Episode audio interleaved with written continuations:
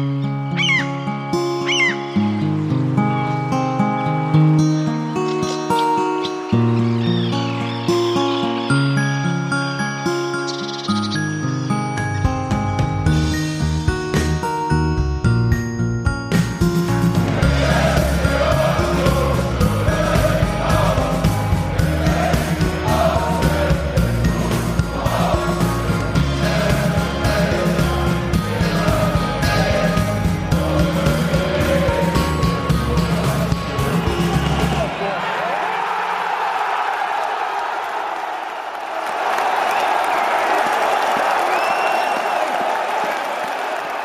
Herzlich willkommen zur ersten Episode des Textilvergehens in der aktuellen Saison.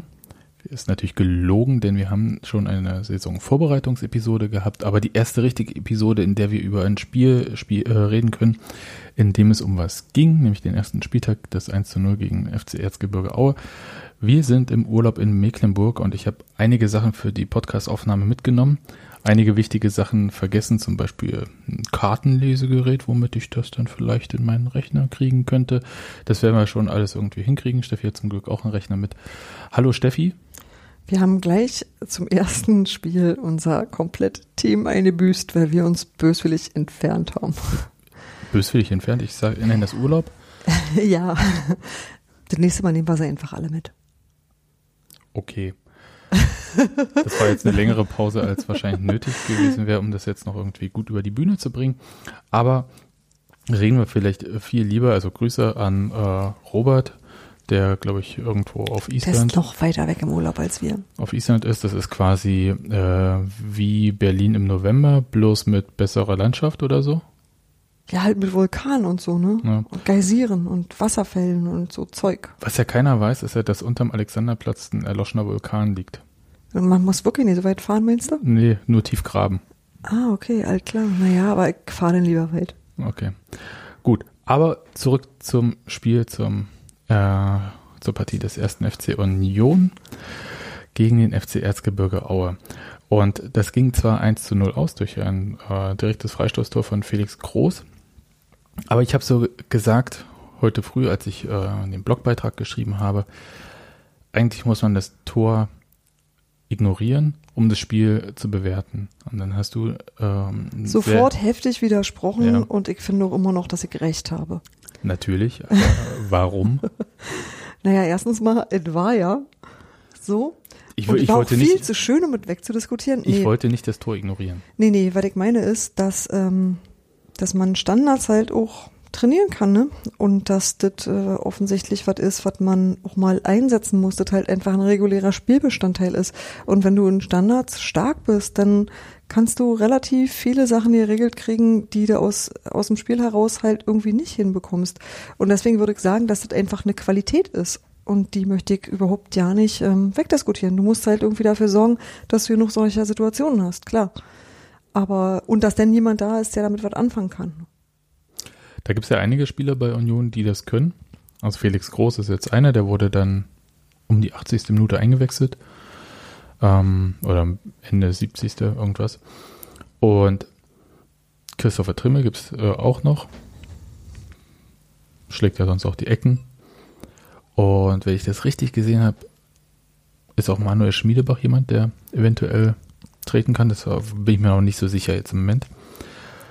Ich wollte auch nicht ähm, wegdiskutieren oder Standards irgendwie schlecht machen oder so. Ganz im Gegenteil, das ist ja jetzt äh, Standards, das ist ja jetzt das neue äh, Umschaltspiel quasi nach der WM. ähm, weil alle jetzt plötzlich von Standards reden, bloß weil die Engländer sich mal eine Reihe angestellt haben, wie bei der Busschlange. Dabei ist das ja eine Binsenweisheit mit Standards. Ja, ja, weil es halt trainierbar ist, ist ja das, was du sagst. Genau, aber man tut immer so, als wäre das vom Himmel gefallen, das ist mitnichten. Also das ist ja nicht so, dass du das einfach kannst, weil du, also das, das ist einfach auch ein regulärer Spielbestandteil, finde ich. Und, und eben auch eine Sache, die äh, im Training eine Rolle spielt oder spielen sollte. Und das geht nicht immer nur darum, irgendwie ein Feuerwerk abzubrennen, sondern halt auch einfach gutes Handwerk zu können. Und das ist im Fußball nicht anders als woanders. Und das finde ich total ähm, also ich finde das was, was man ruhig mal schätzen kann. Ja. Ich glaube, dass Standards ein Punkt ist, wo eine Mannschaft, die eine höhere individuelle Qualität hat, die auch zur Geltung bringen kann. Auch wenn es im Spiel sonst vielleicht nicht so läuft. Ja. Mein Lieblingsbeispiel ist, kommt immer wieder das äh, Thema, aber der zweite Aufstieg von Hertha, damals mit Ronny, der, glaube ich, 27 Tore geschossen hat, wovon geführt die Hälfte Standardtore waren. Ich habe ja das viel schöner gesagt. Ich habe gesagt, das war ganz schön portugiesisch. Oder so, ja. Jetzt sind wir wegen bei der gleichen Sprache. Aber das Tor war schön von Felix Groß. Worum es mir ging, war ja gar nicht so, dass ich gesagt habe, das ist nichts wert oder so, sondern wenn wir versuchen zu verstehen, wie Union gerade drauf ist, brauchen wir dieses Tor nicht, um das zu bewerten. Natürlich ist Tor Finde jetzt ich wichtig. Trotzdem, dass man das Ja. braucht. Da werden wir wahrscheinlich jetzt auch nicht einer Meinung sein. Na, ist ja eine, was Neues. Aber was ich nicht wollte, ist halt, dass man vom Tor heraus, also von diesem 1-0 heraus, das Spiel bewertet und dann halt sehr viel, was nicht gut war, plötzlich Hm. ignoriert oder so. Na, wenn wir Das uns eventuell doch einig. Was ich meine, ist eigentlich eher, dass du dir über so eine Sachen, wenn sie dir gelingen, Sicherheit holen kannst, die dich dann auch weiterbringen, die dich dann auch spielerisch weiterbringen. Und deswegen finde ich halt, dass das ganz, ganz ein essentieller Bestandteil ist und dass ich es gut finde, wenn man in solchen Situationen, wenn man mit denen was anfangen kann, wisst ihr? Und das ist schön. Und selbst auch wenn da auch immer irgendwo neben Talent auch Glück dazu gehört, ist es trotzdem was, wo ich sage, ja, arbeite daran in Gottes Namen, mach das zuerst, hol dir daraus Sicherheit und mach dann und mach dann die hübschen Sachen so. Aber das ist halt erst danach. Hm. Zu diesen Standardsituationen kam Union gar nicht so häufig. Also einerseits äh, lag das daran, dass halt, glaube ich, auch alle Mannschaften versuchen, äh, solche Situationen vor dem Strafraum zu vermeiden. Was ja auch klug ist. Ich glaube, es gab nur zwei Freistoßsituationen in dieser Kategorie, in dieser, in diesem Spiel und dazu ein paar Ecken. Das mit den Ecken ist auch so ein Thema bei Union schon eine Weile. Da, glaube ich, suchen sie noch so auch so das Mojo. Aber da will ich jetzt auch noch nicht sagen, hm, ist jetzt total doof. Da will ich ein paar Spiele abwarten, wie es läuft und was für Varianten da entwickelt werden. Da muss ich auch die Mannschaft, glaube ich, noch ein bisschen finden. Was diesen direkten Freistoß betrifft, das war so ein bisschen fast eine Kopie. Ich habe heute nochmal extra nachgeschlagen, weil ein Leser gefragt hatte, hey, Felix Groß hätte, hätte doch letzte Saison ein die direkt- Saison davor. ein Freistoßtor, aber es war nochmal die Saison davor. Ähm, Frühjahr 2016. Bin ich richtig? 10, ja, 17, 16. Nee, 17. So, Frühjahr 2017. Die Saison 16, 17. Genau, und im Frühjahr hat er Mhm. ein Tor gegen Arminia Bielefeld geschossen. Das war das, wo er dann halt so gegrinst hat danach.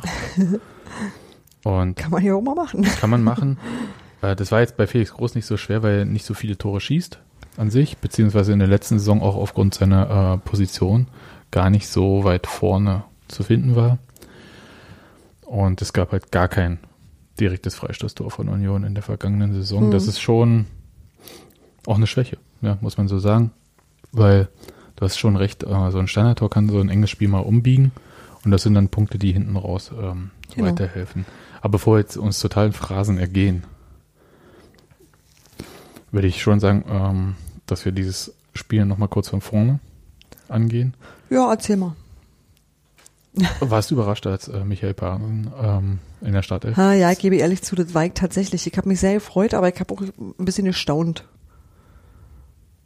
Und hätte an der Stelle tatsächlich äh, äh, Lars, Dietz, Lars Dietz erwartet. Also ich habe irgendwie, ja. Ja, hm. alle hätten ihn erwartet dort. Mhm. Also nicht nur äh, wir, die wir es von außen betrachten, sondern auch die Leute, die halt beim Trainingslager waren, haben das alle erwartet. Äh, du hast gesagt, dass irgendwie ähm, es sein kann, dass er eventuell angeschlagen war oder kurz oder irgendwas. Und äh, wie war Ja, das? das Ding ist, dass ja manchmal, manchmal darf man dich halt auch an der richtigen Stelle nicht da abstellen, wo ich stehe. Ähm, Christopher Trimmel hat, nee, gar nicht. Marvin Friedrich hat dazu was gesagt, weil der nämlich auch gefragt wurde, ob er sich gewundert hat, sich neben Micha Parensen wiederzufinden. Und ähm, der wusste das auch erst relativ kurz vorher und ähm, war dann aber auch, dann war das für ihn unproblematisch. Und ich habe aber irgendwas gemacht in dem Moment. Ich habe nicht fertig zugehört. Und ähm, ich meine, dass er sinngemäß so was gesagt hat, wie das, also zum einen, dass man sich auf Micha hundertprozentig verlassen kann, dass für, ihn das überhaupt ja kein Problem dargestellt hat.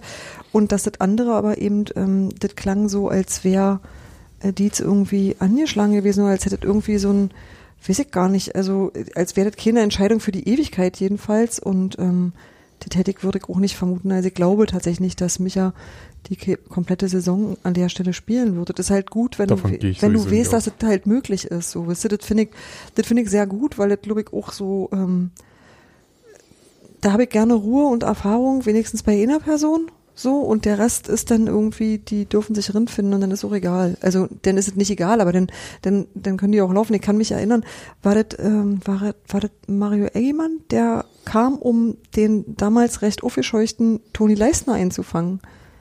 Nee, das war, also Eggimann hätte es machen können, wenn er nicht ständig verletzt gewesen wäre. Ja, aber der war, der war nur kurz da, hatte die ganze beruhigt und dann war super. Also dann war alles schön, weil nee, das war, das war, du war nur, den mit äh, Mad Dog.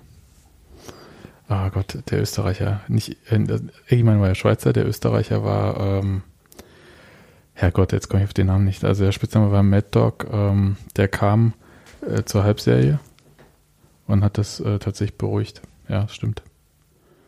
Aber das war jedenfalls von der Konstellation her so eine Situation, wo du eigentlich wusstest, du hast äh, gute, talentierte, Top-Typen in der Verteidigung und trotzdem war das irgendwie chaotisch aus äh, nicht nachvollziehbaren Gründen.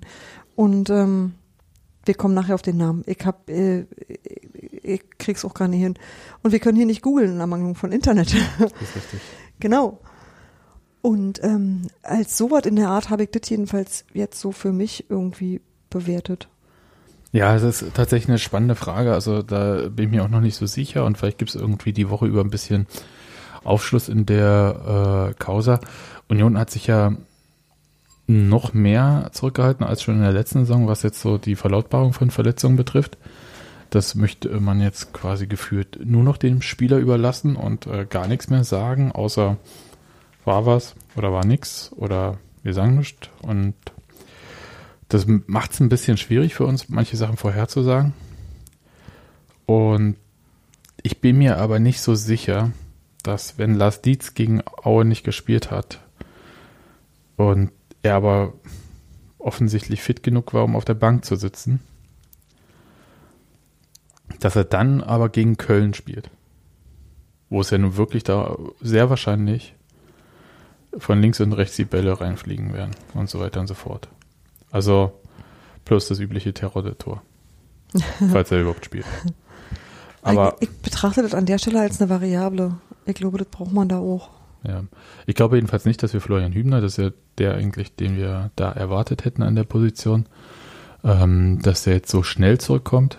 Ähm, der ist jetzt, glaube ich, voll belastbar im Training wieder, was gut ist, hat aber mindestens drei oder vier Wochen der Vorbereitung verpasst. Und wenn ich mir das jetzt anschaue, es gibt einerseits das Spiel gegen Köln, was so ein bisschen, muss man jetzt so ehrlich sein, ähm, ist wie ein Spiel gegen Bayern in der Bundesliga. Naja, das ist ein verdammter Bretterknaller. Und da ist doch gut irgendwie. Ähm, Naja, du sollst es nicht auf die Fresse kriegen und wenn es geht, vielleicht unentschieden spielen oder so. Aber es, wenn du da verlierst, äh, bricht die Welt jetzt auch nicht zusammen. Vor allem, weil das, weil das erste Spiel gewonnen wurde. ja, Danach gibt es das Pokalspiel gegen Jena. Und dann können wir langsam mal drüber reden, ob Florian Hübner, glaube ich, eingesetzt werden kann oder nicht. Und vielleicht ist das für Lars Dietz ist vielleicht auch das Jena-Spiel eher so. Der war nicht fehlerfrei in der Vorbereitung und das war auch das, was der Trainer gesagt hatte, wo er schon so eigentlich gefragt wurde vor dem Spiel, wie es denn ähm, mit so mit den jungen Spielern und so, die hätten sie ja so gut gemacht. Und er gesagt hat, ja gut, aber es sei auch einiges nicht gut gewesen. Und da habe ich auch gedacht, das ist interessant, weil normalerweise neigen Trainer dazu, Spieler stark zu reden. Vor allem, wenn sie wissen, dass sie sowieso keine Alternative haben. Und Micha Parensen war jetzt nicht so, dass der ständig Innenverteidigung gespielt hätte. Und ja, fand ich interessant. Der hat sein, der hat es runtergespielt. Er wird trotzdem kein Umf- Kopfballungeheuer mehr. nur ein bisschen, manchmal. Ja, aber es war halt schon ähm, der, äh, diese, es ist nicht nur die Abwesenheit von Toni Leistner, Ja, sondern es ist halt auch nochmal ähm, dann Michael Pahnsen, auch wenn es zwei unterschiedliche Positionen bei den Innenverteidigern waren, aber so die verlorenen Kopfballduelle waren schon häufiger. Und er ist, hat, ist, hat das aus meiner Sicht so ein bisschen umgangen, indem er relativ weit vorne die Kopfballduelle geführt hat. So, falls eine, eins verloren wurde, dass der Außenverteidiger, in dem Fall Ken Reichel, die Chance hatte oder ein anderer Spieler, das auszubügeln. Da gehe ich mal von aus, dass das sowieso gegen Köln anders läuft. Insofern, die werden jetzt nicht so mit hoch, hohen Bällen da operieren. Ja, aber sonst war es eigentlich äh, relativ souverän, was die Innenverteidigung angeboten hat. Aus meiner Sicht. Viel hat der Union sowieso nicht zugelassen. Es gab halt diese kurze Phase zwischen 30. 40. Minute, wo mhm. es diese drei Möglichkeiten für Aue gab. Aber ansonsten war eigentlich Schicht im Schacht. Oder siehst du es anders? Nee, nee, nicht wirklich. Das war schon, ähm, naja, weiß nicht, ein bisschen, nee, Verhalten stimmt eigentlich nicht.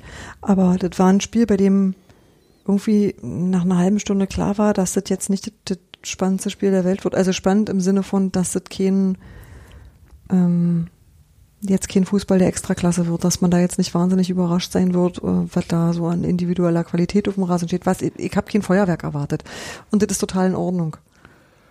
Ja, aber Auer hatte diese drei Möglichkeiten waren schon so, dass ich gedacht habe, okay, bei der dritten, als Nazarov, Nazarov, Nazarov, wie auch immer, ähm, da vor dem Tor quasi gefühlt auf der Linie für Union noch klärt, anstatt ja. den da reinzuhauen, weil er ihn halt völlig, der, der war einen Schritt vor dem Ball und hat ihn völlig falsch erwischt, mit einem falschen Fuß, in einer falschen Bewegung. Normalerweise ist das ein Tor. Und dann geht Union mit 0-1 da rein und wir haben das in der zweiten Hälfte der letzten Saison häufig genug gesehen, wie solche Spiele dann ja, aussehen. Das, das widerspricht aber ja nicht dem, was ich meine, weil das war einfach nicht, äh, nicht, nicht klasse, wisst ihr, das war nicht, das war nicht spielerisch so, dass du die ganze Zeit am dich freuen, bis die hübsch steht jetzt wieder aussah, ja. sondern das war halt irgendwie ein, ein vorsichtiges erstes Punktspiel zweier irgendwie okayer Zweitligamannschaften. Das war jetzt kein Spektakel. Also ich würde schon jetzt einen großen Unterschied sehen zwischen dem Kader von Union und von Auer. Naja, zwischen dem Kader schon, aber noch nicht mit dem, was er so auf dem, auf dem Platz veranstaltet. Hm. Die haben auch einen neuen Trainer. Der ist ja aus Strausberg, wie ganz viele sagen. Daniel Siebert. Oh Gott. Aus Strausberg? Da werden Fußballtrainer hergestellt? Ja, beim FC Strausberg. Krass, ist mir neu. Und ich bin ja also vielleicht ist das irgendwie so das Ding von Aue mittlerweile irgendwie die Ausbildungsstation für äh, oder erste Profistation für Trainer zu werden. Und alle wollen jetzt den Tedesco-Weg gehen. Hannes Drees wollte den ja nicht mehr weitergehen, hätte dann freiwillig, ist er zurückgetreten. Aber man muss halt auch damit klarkommen, dass man mit dem Paten aus dem Lüssenstal zu tun hat, da mit dem äh, Leonard als Präsidenten, das ist, glaube ich, ähm, gewöhnungsbedürftig. Gut, aber äh, so seriös das hinten aussah bei Union, so schwierig äh, war der Weg nach vorne. Also so wie Aue halt kaum im Strafraum zur Aktion kam, kam Union, glaube ich, das erste Mal nach einer Stunde im Strafraum zu einer Aktion. Es war so ein Kopfball von ähm, Sebastian Andersson, den er ganz knapp am Tor vorbeigesetzt hatte. So auf der kurzen Ecke. Aber in der ersten Halbzeit waren es ja Fernschüsse. Ja. Und es gab, glaube hm. vielleicht gab es einmal diese Ecke und dann mit dem Golfball, aber sonst war da eigentlich nicht so viel, dass man sich in den Strafraum kombiniert hätte oder wie auch immer. Ja, und dabei habe ich aber immer, wenn, wenn der Ball das bis zu anders und geschafft hat, dann habe ich da irgendwie ein unheimliches, wie soll ich sagen, Bemühen ist, klingt immer so, hat sich angestrengt, war aber blöd. Das meine ich ja nicht. Immer wenn der den Ball hatte, hatte ich das Gefühl so, der, der hat eine Idee, was er damit will. Ich hatte das interessanterweise auch bei Andi Gogia. Der hat, und der auch bei Marcel gespielt, und auch ja. bei Marcel Hartl, die ja genau ehrgeizig ist wahrscheinlich das beste Wort dafür. Ja, und ähm, da hatte ich ähm, eher so den Eindruck, dass die ähm, immer zu viele Gegenspieler hatten, dass die irgendwie immer, äh, weiß ich nicht, dass die immer irgendwie so ein bisschen in der, in der Luft hingen. Ich kann das ja nicht besser beschreiben. Und trotzdem, ähm, ja, ich will jetzt nicht sagen, ja klar, ich sehe auch, dass irgendwie das was Steven Skripski so konnte, so schnell sein und elegant sein und tolle Sachen machen, dass das natürlich was ist, was ich äh, unglaublich vermissen werde. Aber ich habe zum Beispiel bei Sebastian Andersen das Gefühl, dass er durchaus was der Rock kriegt, weil der macht einen stabilen Eindruck. Also nicht, der ist nicht so polterstabil, aber auf eine andere Art dem nicht unähnlich. Ich finde, der hat einen sehr direkten Ja, Weg. Der, der ich glaube, das zeichnet ihn aus, als wenn er die, ähm, also von Steven Skripski, das da müssen wir, glaube ich, alle mal weg von, äh, auch wenn es schwerfällt, aber sauschwer. diese ähm, Ball an und Mitnahme, Mhm.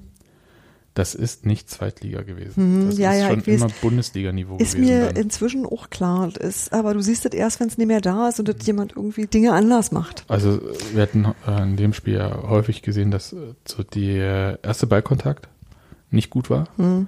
und dass die Spieler sofort in eine Bredouille gebracht hat. Also dass sie erst den Ball hinterher dann mussten, dass der, oder dass sie nicht mit das Tempo mitgenommen haben und so. Das sind ja alles Sachen, die Skripski äh, sehr stark Mhm. gemacht hat und die ihn auch zu diesem Art Unterschiedsspieler dann vorne gemacht haben. Aber was ich gesehen habe, war erstens, also die haben sich, also waren sehr ehrgeizig. Ja. Die wollten alle da was beweisen und haben auch alle, glaube ich, so mit auf den Weg bekommen, schießt einfach. Hm?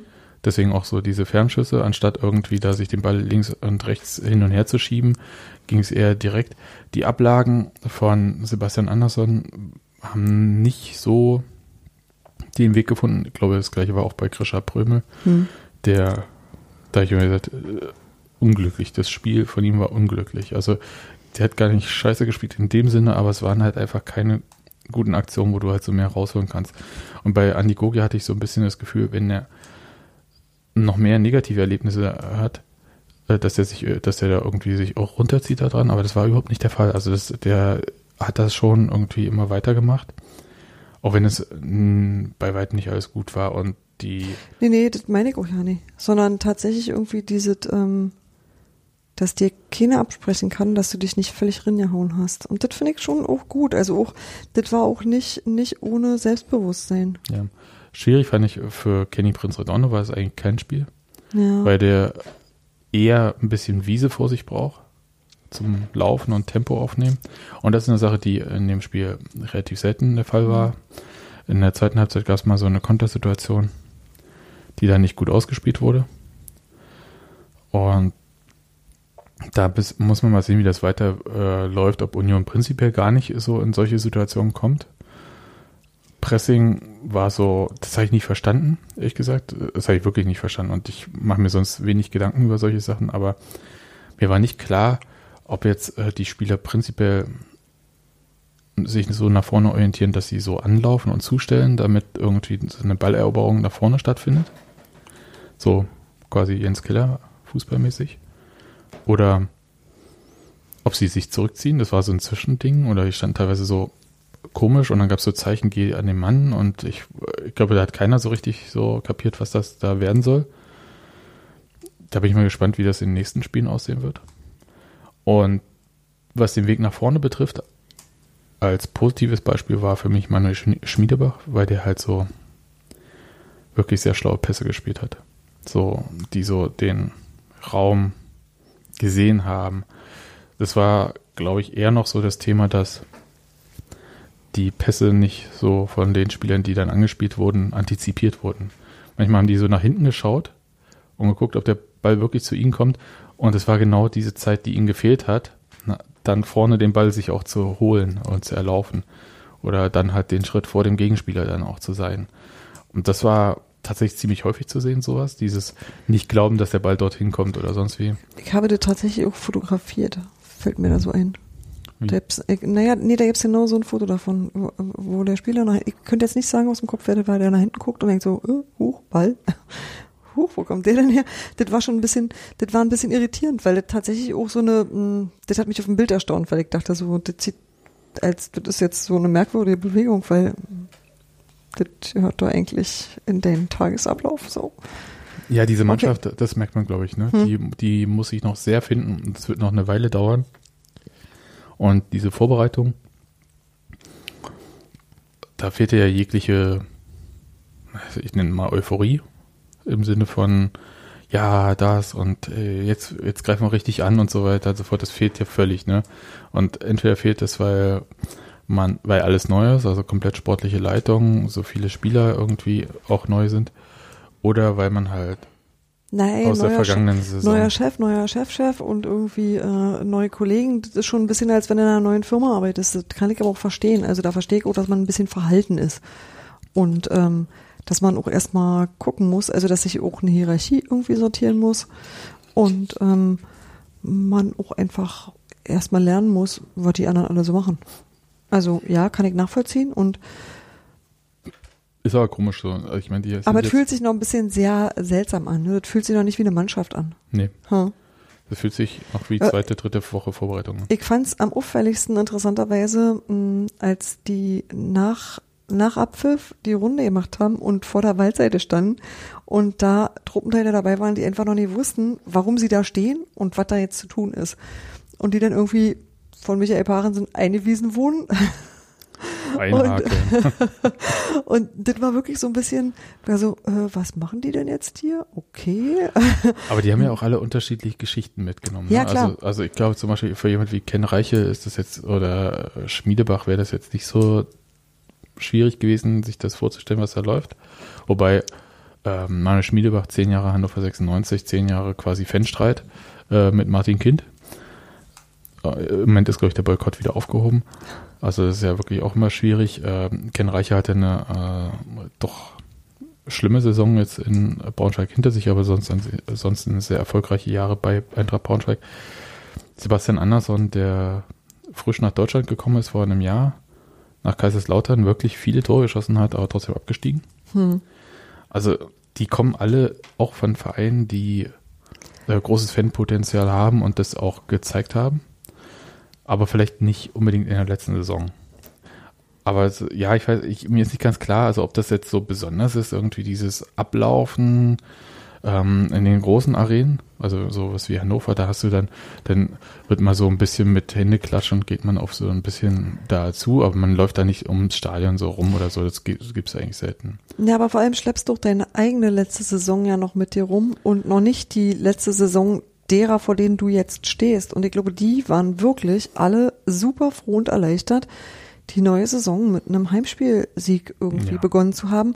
Und du hast wirklich auch ganz viel Erleichterung gemerkt und hast gedacht so, und das war aber halt auch ein verdammt hübsche Tor und überhaupt. Und da kann man auch mal sagen, weil man sich letztes Jahr auch, ja, also letzte Saison ja nicht richtig verabschieden konnte, ist es irgendwie ganz wichtig, in dem Moment zu sagen, ey, wir sind da, ihr auch, ist schön, feuerfrei.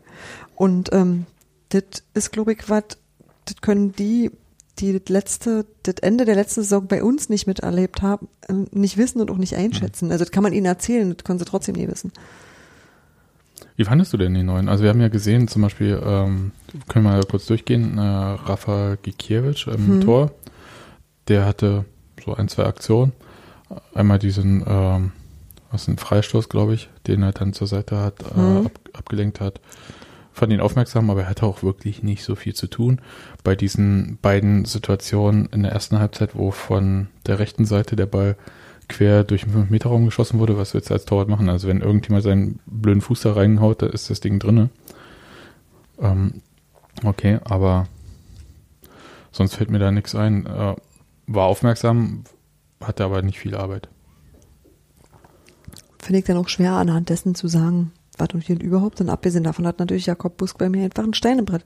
Und das ist dann relativ schwierig, weil ähm, wie willst du das qualitativ vergleichen? Also kannst du eigentlich nicht. Ja, ist ja auch gemein, ne? Ich meine, Ja. äh, Jakob Busk postet gerade so ganz viele Hundefotos, ähm, Rafa Gikiewicz mit seinem Kind. Also es, die gehen schon voll äh, rein. Ja, nee, aber tatsächlich, äh, es, ich ähm, weiß nicht, was den Ausschlag gegeben hat. Nee, ist halt irgendwie äh, nicht, nicht Aber es- transparent, ist nicht nachvollziehbar und ich denke mal, der Trainer wird irgendwie sagen, der hat mich mehr überzeugt, so wie Dinge halt so sind und das ist das, muss was du im ich- Zweifel zu hören muss kriegst. sich schon relativ zeitig angekündigt haben, Ja. äh, dass das so kommen wird. Und also insofern würde ich nicht sagen, es ist nicht transparent. Das war schon relativ Gut, so jemanden, so jemanden holst du auch nicht, um ihn auf die Bank zu setzen, das ist auch klar. Ja, aber andererseits ist Jakob Busk ja auch gekommen und wurde dann, na egal. Also ich bin mal gespannt, wie ähm, Jakob Busk seine Situation dann irgendwann bewertet. Und auch Klar. jetzt, äh, ob es jetzt wieder so eine Nummer gibt wie bei Jens Keller, im Pokal spielt der andere Keeper oder so. Mal schauen. Hm. Aber ja, kann, kann ich, kann ich erstmal überhaupt ja nicht einschätzen und äh, also weiß ich einfach nicht zu und habe ich zu wenig gesehen. Und ansonsten, mm, ja, Sympathiepunkte war, sind so mal das, wonach du natürlich im Fußball nicht hin kannst. Also darfst du nur als Fan, aber als Trainer natürlich nicht. Ken Reichel auf der linken Verteidigerseite. Mach ich mir keine Sorgen. Bisschen langsam. Ja, gut, ich meine, der ist aber auch nicht mehr 21. Das ist richtig. Hm. Also das hat man dann ja auch Trotzdem quasi, deutlich jünger als wir, aber Ja, nee, aber das hast du ja dann auch irgendwie mitgebu- mitgebucht. Ja, so, klar. weißt du, das ist ja dann auch keine Überraschung. Also, ich glaube, für mich war es eher, hätte mich wahrscheinlich so nicht ähm, weiter irritiert, dass ähm, meinetwegen da der, ich schon wieder vergessen was, äh, Bertram oder wer auch immer da von Aue, der plötzlich so an ihm vorbeizog. hm. Und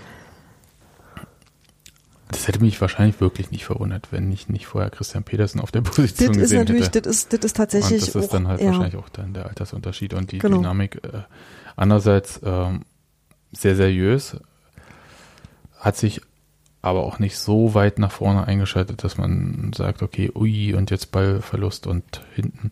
Ich glaube, die haben schon alle sehr viel auf Sicherheit und Stabilität gespielt. Genau.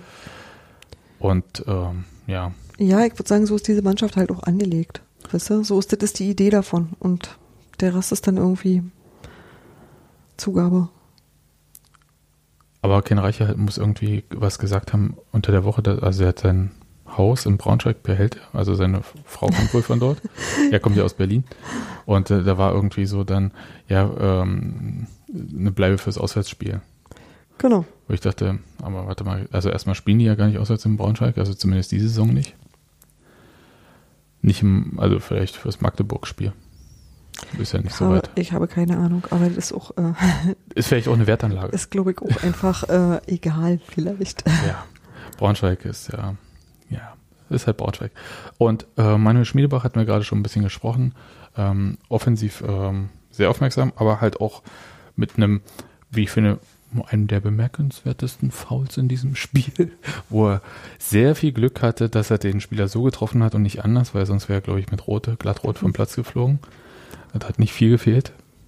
Hat ihn so leicht von der Seite, das war, glaube ich, das, was der Schiedsrichter ihm dann noch angerechnet hatte. Und äh, es war halt auch nicht wahnsinnig brutal, es war halt nur äh, mit Ansage, es gab überhaupt keine Chance, den Ball zu erreichen, äh, so fast von Habe ich auch gesehen. Das war so ein Moment, wo du denkst so, na, die dicken halt um, weil was wir sonst machen. Aber das war, aber das war, was ich witzig fand, also witzig, also sorry, äh, ist jetzt blöd gesagt, aber es war so ein Ding, das war nach diesen drei Chancen, als Union so ab der 30. Minute so ein bisschen den Zugriff aufs Spiel nicht verloren hatte, aber halt auch nicht hatte. Und es war so ein Zeichen und danach lief es auch wieder. Ja, also ich habe das tatsächlich als genau das empfunden, wo ich dachte, das war jetzt nicht fein, aber musst du dann halt machen. Das war, äh, das war wirklich, das war schon mehr als taktisches Foul und und den, ich glaube, der wollte das auch so. Hm. Ja, aber wie gesagt, wenn du Pech hast und der Schiedsrichter ein bisschen anders Klar. im Winkel steht, dann äh, fliegst du vom Platz. Ja, Sebastian Andersen hatten wir gerade, äh, der Zielspieler äh, ist am Anfang vor allem sehr viel hoch angespielt worden, Ja. was ihm auch entgegenkam eigentlich. Ähm, die Ablagen haben nicht immer den Mitspieler gefunden, weshalb das da- Mittel dann halt auch nicht so gefruchtet hat. Aber das lag jetzt nicht zwangsläufig an ihm. Ähm, hatte immer so den Versuch, in Aktion zu kommen, war natürlich, glaube ich, für ihn wirklich schwierig, weil halt äh, das Geschehen ja kaum im Strafraum stattgefunden hat. Und deswegen würde ich auch sagen, mal abwarten, dem gebe ich auch noch ein paar Spiele so, wo ich sage, was heißt, dem gebe ich ein paar Spiele, der hat ja auch gar keine Konkurrenz. Wer soll denn für ihn spielen? Berghard Tasse. Vielleicht. Also das ist ja, ähm, obwohl der auch eher, glaube ich, über außen kommt. Also, keine Ahnung. Mir gefällt der, finde den noch gut. weil es halt so, ist so, wie heißt es so schön, unprätentiös. Naja, so schnörkellos. Ja, das ist genau. sowas, das ist sowas ganz ähm, so feuerfrei. Das ist einfach, das ist direkt und das ist auch, ähm, aber eigentlich nicht mal dreckig. Das ist halt nicht, nicht, nicht elegant unbedingt. Also das Nö. ist nicht irgendwie nicht mit feiner Klinge, aber es ist irgendwie so, weiß ich nicht, ich finde, das passt gut in die Liga und ich äh, finde eigentlich so jemanden auch bei Union gut. Da kann ich irgendwie viel mit anfangen. Das ist mir grundsätzlich sympathisch so von der, von der Spielweise. Ich muss da immer dran denken, wie Ich glaube, das ist eine Sache, die Felix Groß zum Anfang der Vorbereitung gesagt hatte, als es nochmal darum ging, wie denn die letzte Saison so war und dass er gesagt hatte, ähm, sie hätten sich alle maßlos selbst überschätzt und das sei auch nicht Union-like, sowas zu machen. Und sie hätten sich spielerisch für deutlich besser gehalten, als sie wahrscheinlich selbst waren. Und dann ist wahrscheinlich Sebastian Andersson die richtige Antwort. Ja, das passt sehr gut. Finde ich interessant, habe ich so, ähm, okay, war dann, ich wollte von dieser Saison auch weiter nicht mehr wissen. Aber ähm, weiß ich nicht, nee, ich glaube, die, die hatten, die hatten die Klasse. Das war das eigentlich Fatale daran, die haben es nur nicht mehr gelobt ab irgendwann. Und das ist besser, denn ist es doch gut, wenn, wenn, wenn viele neue Nasen kommen, die das Elend nicht miterlebt haben und die ähm, Die woanders Elend erlebt haben. ja, aber eine andere Art von. Hm. Wisst ihr? Also nicht irgendwie, ihr seid zwar die teuerste und die beste Mannschaft und das ist euch ein Vorwurf daraus zu machen, dass ihr irgendwie das trotzdem nicht geregelt kriegt. Das ist halt wirklich eine Scheißsituation. Das ist echt blöd. Und ich glaube, das hast du dieses Jahr einfach so nicht. Wisst ihr? Und, und das ist, glaube ich, auch, das ist nicht entspannter, weil du musst ja trotzdem gewinnen, gewinnen, gewinnen, weil die Liga wird auch wieder eng werden. Da bin ich auch ganz unbesorgt. Und das ist, das ist, was ich an der zweiten Liga eigentlich auch spannender finde als an der ersten. Aber, aber trotzdem ist, glaube ich, die, die Erwartungen sind andere. So. Ich glaube, ich will einfach ganz wenig Gegentore sehen. Und äh, wenn das, Wenn das klappt, war, ist man, heult man schon mal nicht. das ist, glaube ich, das für mich Wichtigste. Hm? Ich brauche diese, ich glaube einfach nicht daran, dass man die zweite Liga dominiert, indem man ein Feuerwerk abbrennt. Nee, weil das müsstest du dann jedes Mal machen. Das schaffst du nicht. Nee, die Mannschaften sind einfach sehr gut ähm, darin, kompakt zu stehen und Ja, äh, dicht sie zu auch. machen. Klar. Und äh, das ist, also äh, nichts gegen Qualität in der Offensive, das ist auch wichtig. Aber ich glaube nicht, dass es darum geht, äh, Mannschaften aus dem Stadion zu schießen, Nee. sondern es geht darum, die engen Spiele für sich zu entscheiden. Genau. Und ähm, dann halt keine Unentschieden zu spielen. Wir hatten das in der Zeit auch mal, dass ähm, so die Spiele dann halt dann unentschieden ausgingen, statt dass man sie gewonnen hat. Die, die, oder dann halt verloren, wie auch immer so. Und das wäre für mich eigentlich so das Entscheidende. Und äh, ich glaube, die defensive Stabilität und für all das steht Urs Fischer als Trainer auch. Ähm, ich habe zwischendurch gedacht, äh, ähm, dass man sich aus dieser Funkelsaison von der letzten Spielzeit mit Düsseldorf vielleicht auch was abgeschaut hat, einfach irgendwie sehr, sehr anders zu spielen und einfach äh, konstant Punkte zu holen, während die anderen irgendwie durch Höhen und Tiefen gehen. Punktet man einfach konsequent. Aber das äh, Urs Fischer ist kein Antifußballer. Nee, das hätte ich jetzt auch äh, weder, also, Also deswegen ist das auch Quatsch. Also das war bloß so ein Gedanke, den ich zwischendurch hatte. Das ist natürlich ein Quatschgedanke. Ähm, er ist jemand, der auf Sicherheit geht. So sah das jetzt auch aus in der, im ersten Jo. Spiel. Und das in einer sehr, sehr, sehr fragilen Situation. genau. In der ihm zum Ende der Vorbereitung wichtige Spieler weggebrochen sind. Komplette Innenverteidigung quasi, bis auf Mar Marvin Friedrich. Und das, mm, da muss man schon sagen, da schluckt man vielleicht auch als Trainer und überlegt halt auch, wie es läuft und so. Und der, ich hoffe, dass er weiter so pragmatische Wege geht. Das ist, glaube ich, das so wegen am ehesten beschreiben würde, pragmatisch. Ja, ich, ich, ich habe noch, Finde gar- ich hab noch keine Ahnung. Ich, ich bin sehr gespannt für, auf die nächsten Spiele und Aufstellung. Ähm, ich erinnere mich dran, dass äh, wir bei Uwe Neuhaus oder auch bei äh, Sascha Lewandowski sehr wenig ähm, die Aufstellung vorhersehen konnten. Bei Jens Keller war es am Ende so, dass jeder wusste, wer spielt und wer nicht spielt. Das war ganz, und mal sehen, wie das jetzt wird. Ähm, dieser Punkt, wenn man nicht mehr weiß unbedingt, äh, dass der und der spielt, also dass man, es gab immer diese Reporterspielchen irgendwie, weil man ja vor dem Spiel in der Zeitung die mögliche Aufstellung geschrieben hat. Und das war dann halt quasi so der Tipp, den man als Reporter abgegeben hat. Und wenn man bei Uwe Neuhaus einen neuen Richtiger hatte, war man schon echt okay. Ja. bei Jens Keller hatte man, war es so langweilig, man hatte eigentlich immer elf Richtige. Und wenn man da wieder in so eine Situation kommt, das ist nur ein Spielchen, ja, nur ein Gedankenspielchen, aber dass man da nicht mehr immer nur, also alle richtig hat, dann ist das vielleicht auch ein Zeichen dafür, dass äh, es wirklich wieder echten Konkurrenzkampf im Kader gibt. Nur mal so Hintergedanke, wie man das vielleicht sich über Bande erarbeiten kann. Weil erzählen können die einem ja viel. Also ja, aber das werden sie halt auch immer tun. Ja, aber man muss es halt nur nicht glauben. Ich, ich wollte noch auf eine Sache zurückkommen, bevor, bevor das hier so schwermütig wird. Ähm, nee, ey, ich finde nichts uninteressanter als spekulieren über Aufstellung. Das tut mir echt leid, aber da bin ich irgendwie ja nicht für zu haben und ich werde mir das auch keine zehn Minuten lang merken können. Nee, da ist auch nicht mehr.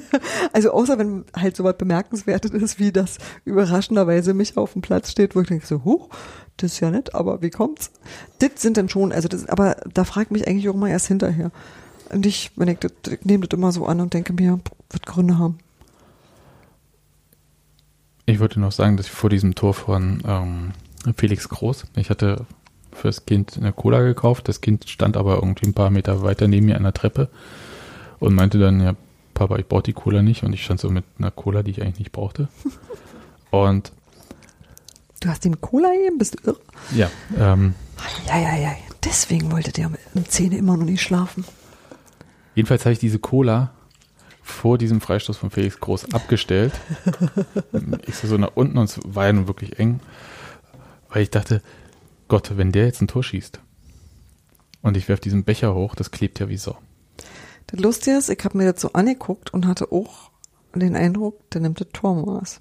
Also das war ein Moment, wo ich tatsächlich auch ernsthaft damit gerechnet habe und das aber erst gelobt habe, als ich es gesehen habe. Ja, also ich konnte jedenfalls danach in Ruhe meine Cola trinken, die hat nichts abbekommen. Ich habe trotzdem geklebt, weil andere Leute wahrscheinlich ihre Cola dann doch geworfen haben, beziehungsweise meine Vermutung war, dass ja einige Leute bei dem Wetter auf Radler umgestiegen sind. Ähm, sonst zum Spiel haben Macht wir eigentlich das einen Unterschied in der Klebrigkeit? Ja. Okay. Ich bewerfe selten mich oder andere mit Bier, Cola oder Radler. Ich muss das mal austesten. Mach das. Alt klar. Gut. Wir haben schöne neue Stadionbecher. Ja, die, ähm, Die Pokalbecher sind schick. die Pokalbecher, genau. Also Pokal zum 50-jährigen Pokaljubiläum. Genau. Ansonsten fand ich das eine sehr schöne Stimmung im Stadion. Das Spiel hat ja so ein bisschen ähm, dazu verleitet, dass man so die Gedanken auch hat schweifen lassen können. Naja, man konnte sich mal in Ruhe mit dem Nebenmann und der Nebenfrau unterhalten, wa? Nee, das konnte ich nicht. Also da, dazu bin ich nicht in der Lage, während des Spiels quatsche ich nicht irgendwie rum und es ist Nee, mir auch alles zu nicht. laut und so. Da, da, da muss man so brüllen, das mache ich nicht. Aber ähm, insgesamt fand ich das, äh, ich fand, das war eine sehr emotionale, ein emotionales Wiedersehen quasi, fast schon wie das erste, als es irgendwie äh, gegen Jena ging äh, zum Saisonstart. Das war so ein bisschen auch wie Hallo, wieder da und so. Ja, aber das ist halt, da ging es um nichts. Und das war, Richtig. Und hier. das war ausgelassen, ne? Das war mehr so ein bisschen, na, das war so ein Sommerkick, weißt du? Richtig. Also so was, was du mal so mitnehmen kannst, da kannst du auch Erdbeerbohle zu servieren. Und das war jetzt halt irgendwie so, da ging's in die Vollen und trotzdem warst du noch unbelastet und konntest dich einfach drauf freuen, dass jetzt wieder richtiger Fußball ist. So, kann ich auch übrigens immer noch. Ist ja manchmal nach dem ersten Spiel dann schwierig, aber nee, kann ich immer noch.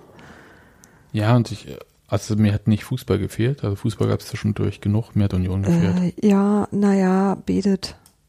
Ich bin immer noch kein Fernsehpublikum, das wird auch nicht mehr mit mir. Ich glaube, das wäre auch langweilig, dieses Spiel im Fernsehen zu gucken.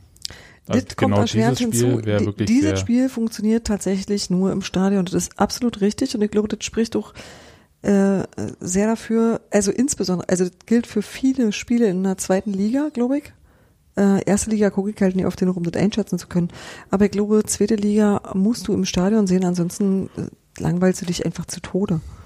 Ich fand es ganz interessant. Also das ähm, war eher ungewöhnlich, was Dirk Zinger gemacht hatte. Der hat ja im Programmheft ähm, im Vorwort geschrieben, dass also dieses Mantra, was er ja nun schon länger, ähm, ja, ich meine es gar nicht despektierlich, aber was er schon länger erzählt, wir veranstalten Fußball für die Leute in der Region und äh, die ins Stadion gehen als erstes und wenn das im Fernsehen übertragen wird und Kohle bringt, wunderbar, geil. Aber das Ziel ist halt nicht das Fußballspiel und das ganze Erlebnis zum, ähm, zu machen dann, äh, für das Fernsehpublikum. Nee, ich möchte das nicht digitalisieren, gewissermaßen. Das finde ich auch ganz merkwürdig. Das ist so wie ein Leben aus zweiter Hand. Das finde ich ganz, ganz eigenartig.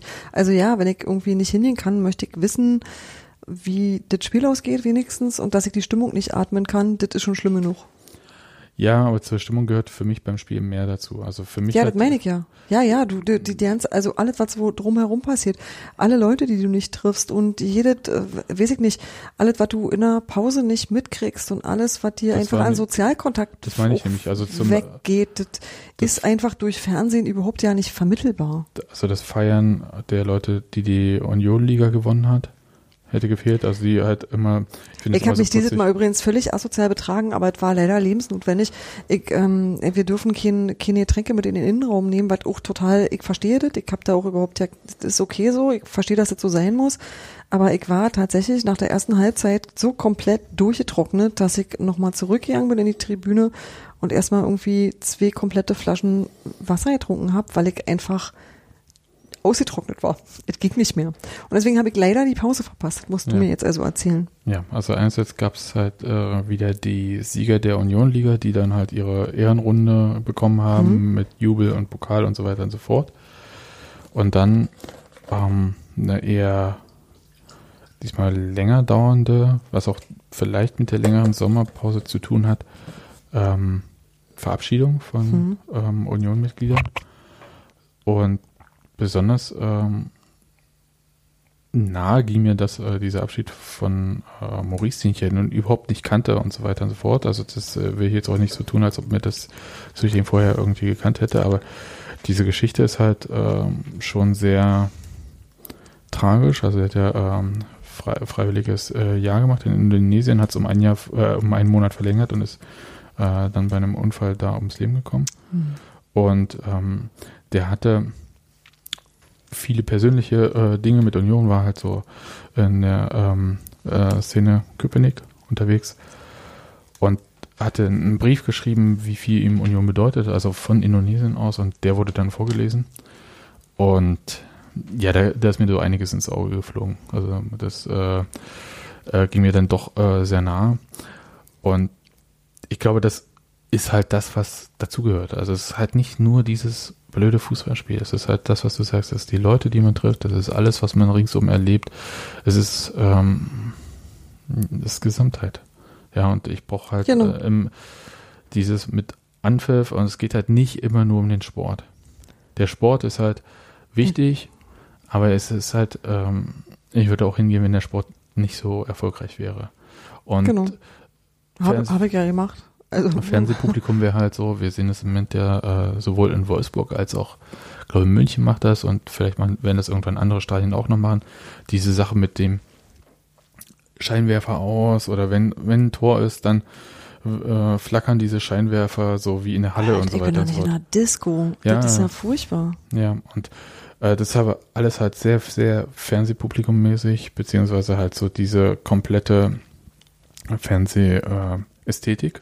Ja, aber das ist halt eine Inszenierung. Ich meine, das ist auch so eine Inszenierung. Aber halt. Äh, Inszenierung in ist das alles. Genau, Also auch aber- was Union macht, ist eine aber wenn die, ich weiß, aber wenn die Show-Elemente für, für, nicht, für das nicht anwesende Publikum ähm, mehr werden als irgendwie das, was du direkt erleben kannst, dann finde ich es einfach doof. Ich möchte keine, ich will nicht nur Ausstattung sein, weißt du, ich will auch ein bisschen Teilhabe. Und ich, ähm, ich finde, ich, klingt total albern, aber für mich ist so der Unterschied zwischen ich kaufe bei Amazon oder ich gehe in meinen Dorfkonsum. Ich habe ganz oft das Bedürfnis, in meinen Dorfkonsum zu gehen, weil ich ähm, mich mit Leuten unterhalten muss und weil ich auch wissen muss, was los ist und was die bewegt und wer da alles irgendwie äh, wisse, geht's allen gut, ist irgendwie, das interessiert mich mindestens genauso und das findet halt im Fernsehen nicht statt. Ich wollte noch ein Beispiel bringen äh, zum Thema, was uns vielleicht irgendwann mal blüht. Äh, ich hoffe nicht bei Union. Ähm, bei Bayern hatten sie jetzt ein irgendein Testspiel oder wie auch immer gegen Manchester United. Und da gab es eine tolle Choreo im Stadion, die aber von einer Werbeagentur organisiert wurde. Was wirklich absurd ist. Also es ist wirklich, machst halt so eine komplett Stadion-Choreo und das ist halt ist halt nur Deko. das ist Mimikry, ja. Das ist halt so, Ja. du ähm, tust halt so, als ob da irgendwas ist, als ob das irgendwie Fankultur Die ist. aber Scholz and Friends Ultras. Ja, es ist genau, es ist so ähnlich wie ähm, diese Hertha-Nummer, die äh, meinetwegen als Publicity-Stunt gut funktioniert hat mit äh, Take a Knee und ähm, man macht das und das war auch international, hat das viel Aufsehen erregt, ähm, weil da der Kontext klar war. Und äh, bei Hertha sagen sie, ja, ja, das kam aus dem Verein und am Ende kriegt dann irgendwie, war das Scholz und Friends sogar, keine Ahnung, Ich ist weiß auch, ist auch wurscht, ähm, äh, so ein Werbe-Award für bestgelungene Marketingaktion. wo Ich dachte so, wow. Ähm, und da bin ich so ein bisschen, ähm, sollte man eher nicht mit sich machen lassen. bin, ja, ist schwierig. Aber das äh, meine ich halt alles. Das habe ich vermisst, ehrlich gesagt, so die letzten Monate. Und ich freue mich wieder irgendwie, dass das da ist. Fußball selbst habe ich nicht vermisst. Also Fußball an sich irgendwie, dass ich sage, Doch, Fußball, an dem ich emotional beteiligt bin, Ja, auf jeden Fall. Also aber so Fußball, Fußball. Aber ich, ich habe nicht die Bundesliga vermisst. Ich habe auch die Bundesliga habe ich noch nie in meinem ganzen Leben vermisst. Das ist mir eigentlich schon immer real gewesen, aber ich finde, ähm, ich, ich mag die zweite Liga als Wettbewerb. Das finde ich wirklich äh, sehr, immer- äh, das, auch wenn ich am Ende immer fix und fertig bin, ich würde es nicht missen wollen. Also ein Wettbewerb, in dem, mit, in dem ich, ja, in dem ich tatsächlich emotional beteiligt bin und der auch spannend ist, der wirklich spannend ist. Und ähm, nachdem der HSV zum Beispiel zuerst mal auf die Nase gekriegt hat, habe ich auch gedacht so, oh, okay, das kann passieren. Das ist, ich will jetzt nicht sagen, das ist ein bisschen so wie wir letzte Saison, so nach dem Motto, so breite Brust, was kann uns schon passieren, zack, die Bums. Siehst ja erstmal alt aus. Und ich dachte so, und deshalb ist diese Scheißliga so spannend. Und deshalb bin ich irgendwie total froh, da unterwegs zu sein. Das ist ein Wettbewerb, der mir einfach Spaß macht. So. Und ähm, was mir halt auch gefällt, ist, dass ich halt wieder, naja, so richtigen Fußball habe. Also es muss auch nie hübsch sein. Also es muss auch nie, also das darf auch mal hübsch sein, aber muss nicht nur. Da ist mir das mit der Spannung wichtiger tatsächlich. Und da habe ich auch den langen Atem, das über eine Saison auszuhalten. Ich finde Turniere anstrengender. Ich finde halt WM wirklich, egal jetzt von ganz vielen Dingen, die drumherum sind, abgesehen, ich finde das sehr ähm, kräftezehrend und ich bin danach dann auch immer ganz schön satt. Aber das ging mir mit dieser zweiten Liga und Union bisher überhaupt ja nicht so. Und ich habe dann auch immer das Gefühl, so, das ist jetzt wieder das richtige Zeug, der gute Scheiß, gib her. Gut.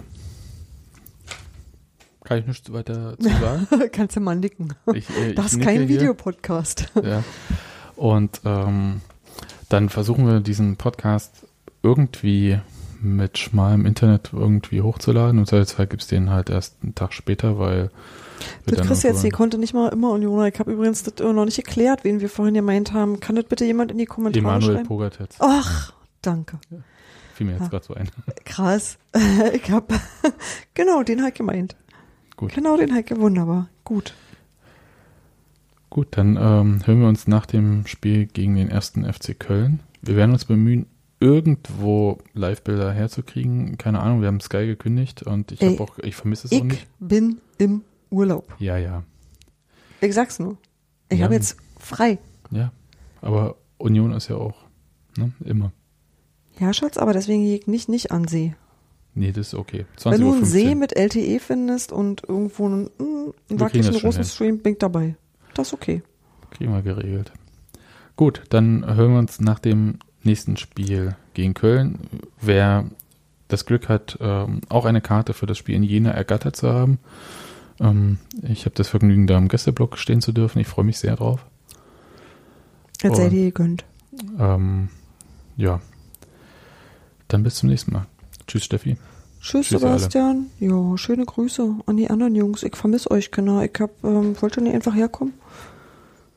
Wir haben noch eine, eine Schlafcouch.